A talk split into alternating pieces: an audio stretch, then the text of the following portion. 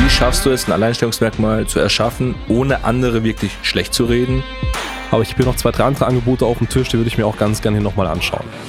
Damit stelle ich ja sicher, dass er wirklich gut und wirklich schlecht ist. Das ist mal ein toller Berater, da werde ich auf jeden Fall nochmal zurückkommen. Und das kann natürlich für dich der Vorteil sein, dass der andere da nicht mithalten kann. Dann ist es natürlich dein erster Ansatz für dein geistiges Brandstiftungsrepertoire, das damit rauszuhauen zum Beispiel. Und damit hallo herzlich willkommen zu einer neuen Folge von Marketing, das dominiert.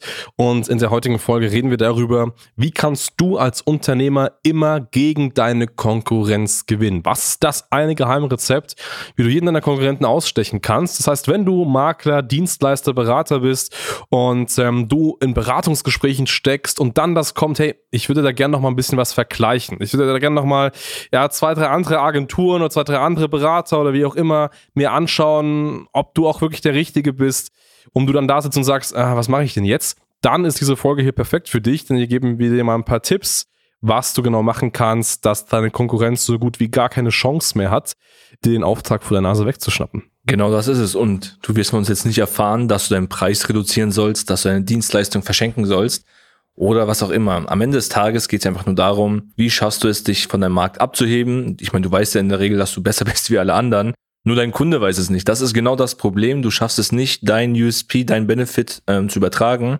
und machst es deinen Mitbewerbern oder Mitbewunderern einfach viel zu einfach. Das goldene Thema, um das es heute gehen soll, ist die geistige Brandstiftung.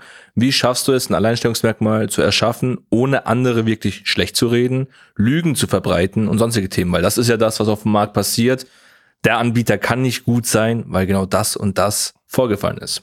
Ganz genau. Geistige Brandstiftung bevor wir reingehen und dir vielleicht mal wirklich ein paar Wordings mit an die Hand geben, was es genau sein kann, was ist eigentlich das Ziel des Ganzen? Wenn wir uns mal in so eine Situation jetzt hineinversetzen, du bist im Beratungsgespräch, Kunde ruft an und sagt irgendwann, ja, Herr Meier, wissen Sie, das klingt ganz gut, aber ich habe hier noch zwei, drei andere Angebote auf dem Tisch, die würde ich mir auch ganz gerne hier nochmal anschauen. Grundsätzlich kannst du ihm jetzt nicht verbieten, das zu tun. Also er hat die freie Entscheidung, die freie Wahl, das zu machen. Entweder dein Angebot und du bist so gut, dass er sofort sagt, hey, ich brauche gar keinen anderen, lass uns das machen. Perfektes Beispiel. Aber ganz, ganz häufig ist es ja so, dass gerade da Kunden nochmal vergleichen wollen. So, und daran kannst du auch erstmal nichts rütteln, aber du kannst natürlich der Konkurrenz besonders schwer machen.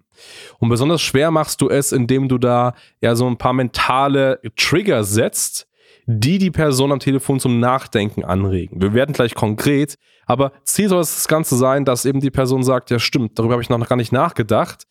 Das muss ich auf jeden Fall diesen anderen Anbieter auch nochmal fragen, weil damit stelle ich ja sicher, dass er wirklich gut und wirklich schlecht ist. Jetzt ist es so, du bist natürlich als Unternehmer, Berater, Makler ein Veteran. Das heißt, du kennst den Markt perfekt, du weißt, wie das Business läuft, du kennst alles.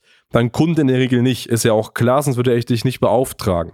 Und da du den Markt so gut kennst, bist du natürlich in der Rolle, ihm auch so mal ein paar äh, Dinge auf, mit auf den Weg zu geben, die einfach wichtig zu erfragen sind und ihm so ein bisschen zu zeigen, hey, du bist der Experte und hier gibt es ein paar relevante Fragestellungen, die du unbedingt fragen musst, um herauszufinden, ob der andere Anbieter genauso gut ist, wie ich das zum Beispiel bin.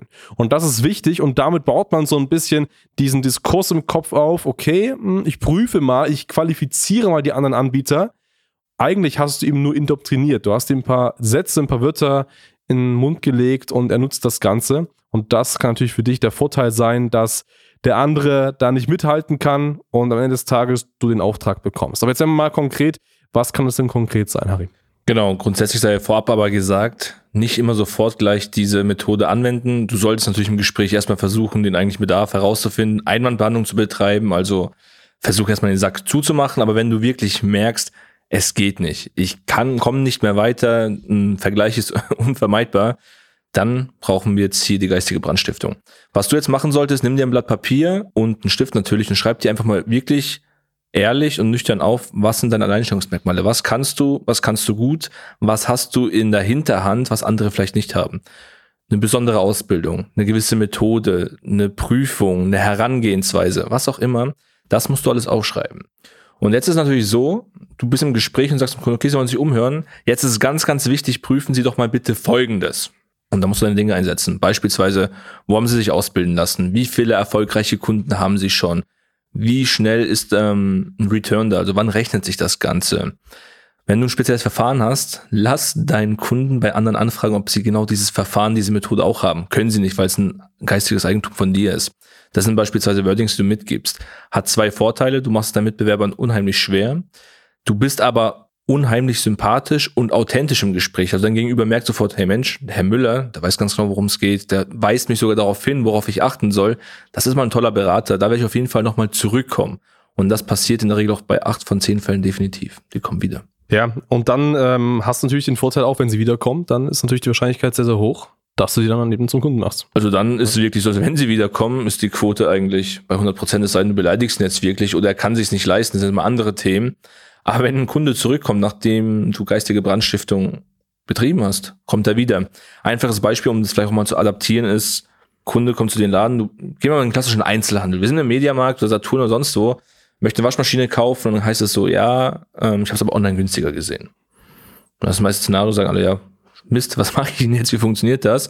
Dann sagt der Kunde, ja, ich recherchiere nochmal, sagst, okay, aber bedenken Sie, da sind keine Lieferkosten mit dabei, die Maschine wird nicht geliefert, nicht angeschlossen, Sie haben keine Garantie, Sie haben keine Einweisung, Sie haben keine Schulung. Ja, fragen Sie mal noch all diese Punkte, ob die, das dieser Online-Händler auch erfüllt. Und dann macht das in der Regel, ist es nicht so. Ich meine, klar, wenn der Online-Händler genau da mitzieht und das macht, hast du verloren, klar. Ja, ja. Aber in der Regel sind es so diese Punkte, ach, habe ich gar nicht, aber ich sag nicht, hey, ich bin besser, ich bin toller wie dieser Händler, weil wir machen das, sondern frag da gerne nochmal nach, ob die das machen. Weil es ist einfach selbstreden, weil du machst es ja. Ja. Und in vielen Fällen gewinnst du da einfach. Ganz genau. Davon hat der richtige Hinweis, orientiere dich natürlich vorher ein bisschen an deine Konkurrenz. Also schau dir mal an, was bieten die konkret Klar. an. Ähm, wenn du dann schon siehst, hey, das bietest du an, aber das machen die nicht, dann ist es natürlich dein erster Ansatz für dein geistiges Brandstiftungsrepertoire, das damit rauszuhauen zum Beispiel. Aber genau, ist eine extrem, extrem spannende Waffe. Ich glaube, du wendest die fast bei jedem Gespräch an, wenn es notwendig ist. Egal ob geschäftlich oder privat, ja. immer. Ja, ja, und so muss es sein. Also nehmt das auf jeden Fall mit und damit könnt ihr auf jeden Fall ja die Person dazu bekommen, dass sie eben dann auch ja, bei euch kauft und ihr im Idealfall natürlich immer gegen eure Konkurrenz damit gewinnen könnt. Das haben wir soweit dazu. Wenn du mehr darüber erfahren möchtest, wie das Ganze funktioniert und wir vielleicht auch mal dein Vertriebssystem, deine Argumentationsketten uns mal genau anschauen sollen, dann geh gerne mal auf schneider-marketing.com.